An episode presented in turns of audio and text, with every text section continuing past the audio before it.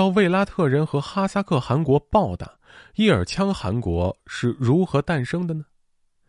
在有关明代蒙古和卫拉特的话题中啊，都会提到一个听起来颇为高大上的名字——叶尔羌汗国。然而，与这个名字所不相符的是，这个汗国经常遭受来自北方卫拉特人和西面哈萨克汗国的欺负。那么，这个名字如此清新脱俗的汗国究竟是如何诞生，又为何饱受欺凌呢？大家好，我是冷军，欢迎收听冷兵器研究所在喜马拉雅推出的独家音频节目《天下兵器》。叶尔羌汗国的创立者赛义德汗可以算得上是出身贵胄，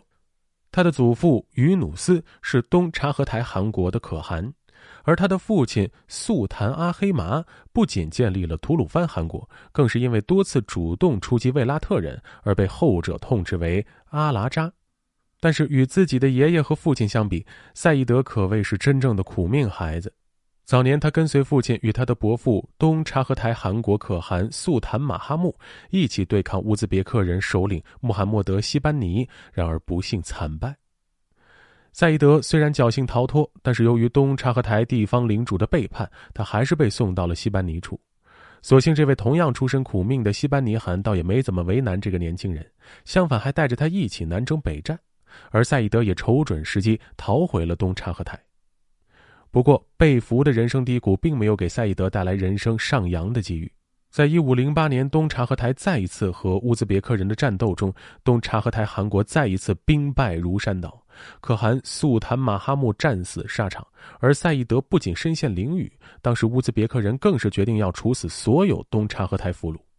所幸当地的监制官不忍心看到这个黄金家族的年轻人被枭首示众，因此让赛义德逃过一劫。死里逃生的赛义德投靠了他的表亲帖木儿的后裔，同时也是莫卧儿帝国的建立者巴布尔。不过，此时身处今天阿富汗的巴布尔，此时的日子也不好过。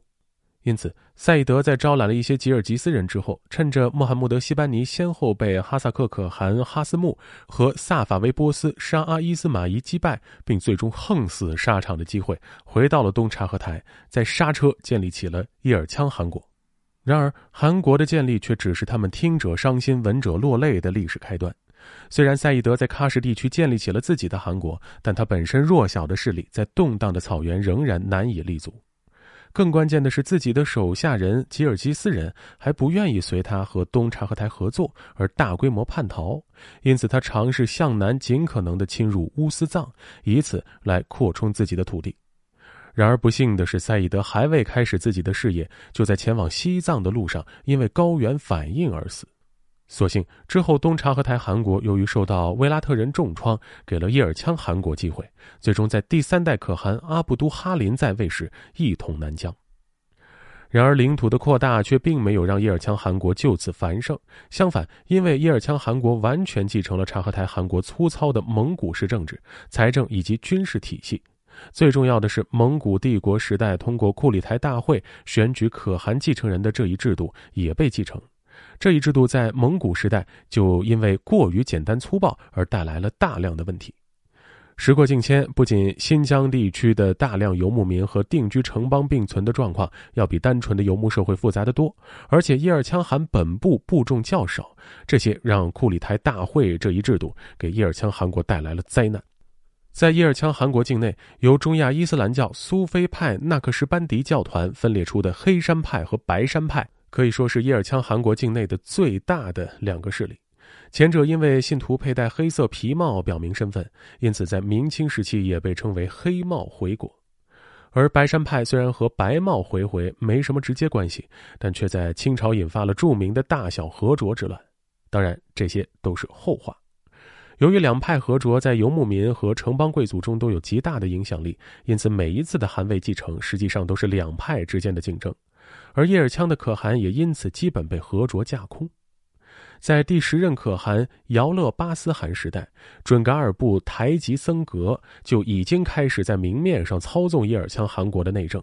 当然，在此之前还发生过固始汗南迁侵占叶尔羌汗国大片草场的情况。但是得益于当时叶尔羌汗国还尚有一丝余力，以及固始汗意在青藏，因此免于毁灭。但即使如此，叶尔羌汗国依然内斗不断。最终，在末代可汗阿克巴西汗时代，由于他遭到了柯尔克孜牧民以及白山派的反对，因此被他们所扶持的棋子素坦阿哈马特击败，最终被柯尔克孜人所杀。支持阿克巴西汗的叶尔羌伯克们因为不甘于失败，便向准噶尔求援，似乎是终于对这些穆斯林教派和贵族失去了耐心。准噶尔抬级侧望阿拉布坦，在击败柯尔克孜人后，便不再扶持新的叶尔羌汗，而是由自己直接任命伯克同志。最终，这个充满坎坷而又血腥的韩国结束了他一百六十五年的悲剧历史。好，本期故事到此结束。喜欢节目的听众朋友，欢迎您点击关注，同时订阅专辑。咱们下期再见。